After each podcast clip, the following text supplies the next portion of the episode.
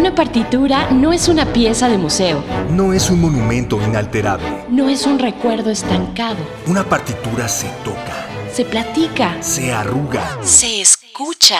Alegro con batuta. Un podcast de perspectivas y análisis sobre el panorama musical y artístico. Con Iván López Reynoso. Cultura UNAM.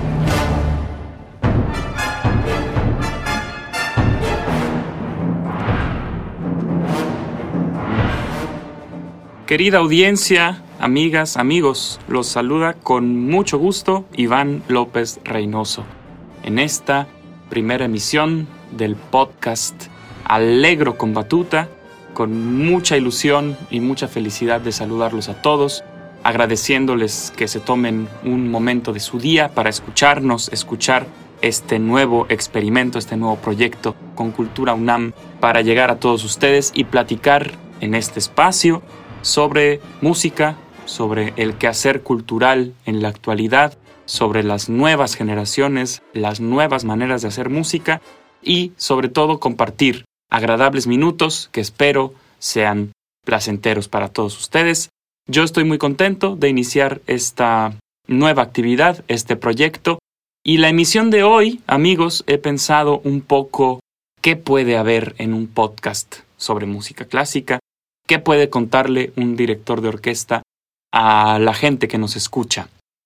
Y probablemente trataré en esta primera sesión de contestar junto con ustedes o a través de esta emisión una pregunta que yo me hago constantemente y que me hacen también constantemente, pero sobre todo una pregunta que ronda mi cabeza con mucha frecuencia, y es ¿Para qué hacer música clásica? ¿Para qué sirve un concierto? ¿Cuál es la verdadera finalidad de ir a una sala de conciertos o un teatro a ver a una orquesta o una ópera o un ballet? ¿Por qué si está todo en el siglo XXI al alcance de un clic en un dispositivo electrónico, ¿por qué tenemos que ir al teatro? ¿Por qué tenemos que ir a un concierto? Amigos, esta pregunta es difícil de contestar. Trataré de dar algunos argumentos, algunos puntos de vista, algunas opiniones junto con ustedes en esta transmisión. Y la principal respuesta, una de las respuestas que se me ocurren y que he pensado yo constantemente, es que el ser humano vive también de sus emociones, de las emociones, de la emotividad, de las sensaciones y esa parte que no es un nutriente para el cuerpo de una manera física, sí lo es de una manera espiritual, sí lo es para el alma, sí lo es para la mente. ¿Cómo nutrir la mente? Es una buena pregunta también. Nutrir la mente leyendo, escuchando música, yendo a un museo, viendo una buena película, Todas esas son maneras de nutrir la mente. Desde luego la música no es la única. Pero entonces, ¿por qué ir a un concierto? ¿Qué hay en un concierto que no haya en Internet o que no haya en un disco o que no haya en un celular? Bueno amigos, yo les puedo decir, sin temor a equivocarme, que la experiencia de estar en una sala de conciertos no tiene igual, no tiene comparación. Yo se los digo porque yo tengo constantemente esta emoción, este nervio, esta inquietud cada vez que se acerca el momento de salir al escenario, porque para nosotros los artistas lo más importante es el público. Para nosotros la razón de estar allí es que la gente que nos regala un momento de su día, muchas veces de un muy ajetreado día, con mucha actividad, con muchas ocupaciones, con mucho estrés, vaya a la sala de conciertos, nos regale esa hora, hora y cuarto, hora y media, dos horas de su día para poder compartir juntos emociones, sensaciones, imaginar, vivir, sentir. Esa es la principal, eh, digamos, razón de ser, el motor de los artistas. El público. Nos debemos al público y a las emociones con el público. Tan es así, amigos, que cuando un músico prepara un concierto, en los ensayos, se ensaya, desde luego, Un programa, dependiendo del programa que sea, se puede ensayar una semana o dos o cuatro días, pero en los ensayos trabajamos pensando en construir esa atmósfera, esa ilusión, esa magia, esas emociones que después el público viven con nosotros. Y yo les digo que, platicándolo con colegas, con amigos músicos, los ensayos pueden ir muy bien y pueden ser maravillosos y muy divertidos, pero nada se compara a esa sensación de por fin tener el público frente a nosotros. Es incomparable la emoción. Y entonces amigos, ese público que está allí, que nos regala tiempo, está también esperando sentir. La razón de ir a un concierto es vivir una experiencia emocional que no tenemos en la cotidianeidad. Y tan no la tenemos en la cotidianeidad que este es otro argumento a favor de la música y de la cultura en vivo. Tú puedes tener tu dispositivo electrónico, tus audífonos, escuchar placenteramente una sinfonía, en tu casa, en el coche, camino al trabajo, en el metro, y esa música que está siendo reproducida para ti ya fue interpretada. No se está interpretando en tiempo real. Lo que tú estás escuchando es la reproducción de algo que ya pasó, como este podcast que yo estoy grabando para ustedes en este momento. Esa idea de que la música no está viva es la razón por la cual tenemos que seguir creando música. Es decir, tú te pones los audífonos y escuchas una grabación de la Sinfónica de Londres o de la Filarmónica de Berlín o de María Calas o del cantante que te guste, de la sinfónica que te guste, y esa sinfónica ya realizó ese proceso, la orquesta no está tocando allí para ti. Cuando tú vas al teatro, cuando tú vas a la sala de conciertos, todos esos músicos están tocando en vivo, creando en ese momento la música para ti. Esas vibraciones, esa energía que se siente en el teatro, en la sala de conciertos, al crear la música es incomparable, se los digo con toda sinceridad.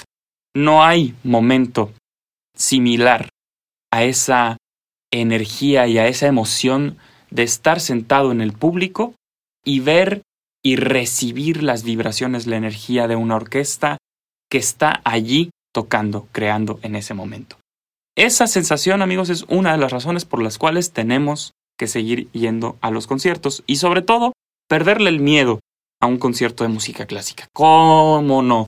¿Cuántas veces he escuchado yo en mi vida no, es que la música clásica, clásica es muy intelectual, los conciertos de música clásica son muy aburridos, la ópera es muy aburrida, están cantando en un idioma que yo no entiendo. Y para estos cuatro argumentos yo tengo, amigos, más argumentos para perder el miedo. Primero, la música clásica no es aburrida. La música clásica es como el cine, como la literatura, como el teatro. Tienes que encontrar lo que te gusta. Y hay tanta variedad de música clásica como hay variedad también de géneros de películas. Tú me dices, a mí me gusta una película de terror. Bueno, a mí me gusta la música de Beethoven para piano. No, a mí no me gusta la película de terror, no lo disfruto, a mí me gusta una comedia romántica.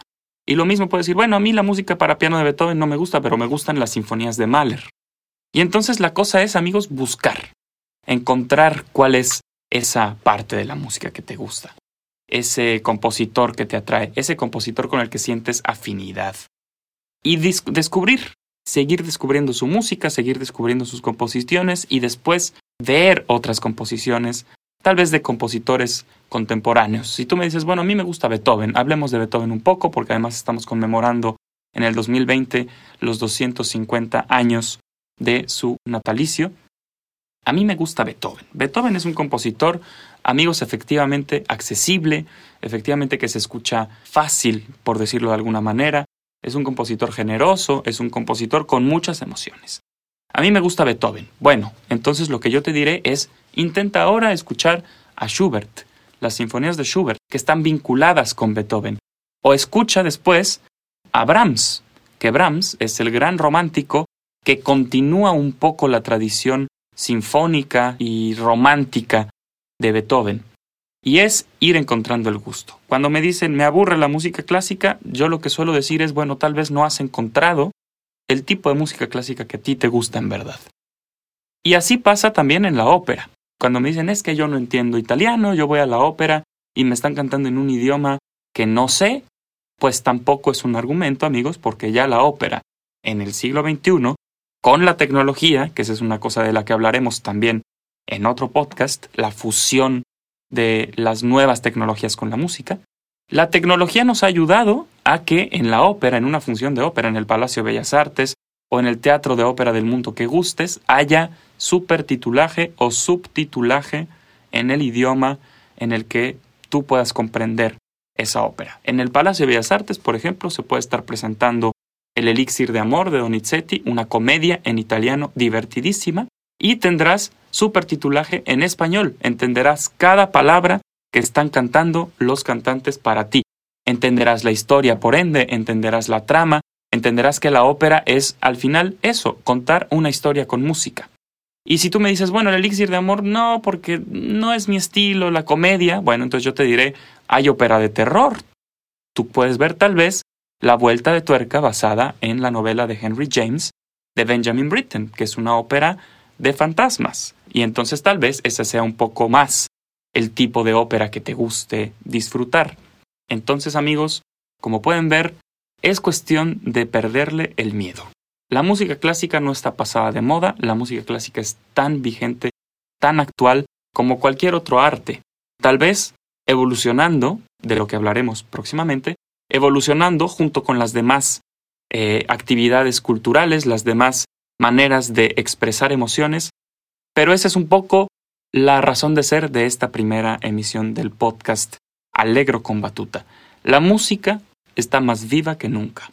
La música además tiene muchas maneras de comunicarse para nosotros.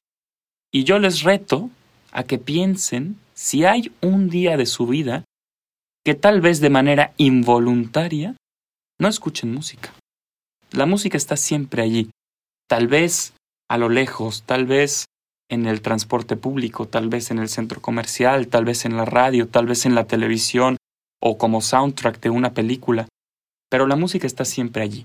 Y la música clásica es para todos. No se necesita tener un doctorado, no se necesita haber leído todos los libros del mundo para entender y disfrutar una buena sinfonía de Mozart, una buena sinfonía de Beethoven, una buena cantata de Bach o una buena ópera de Donizetti, Rossini o Verdi o el compositor que más les guste.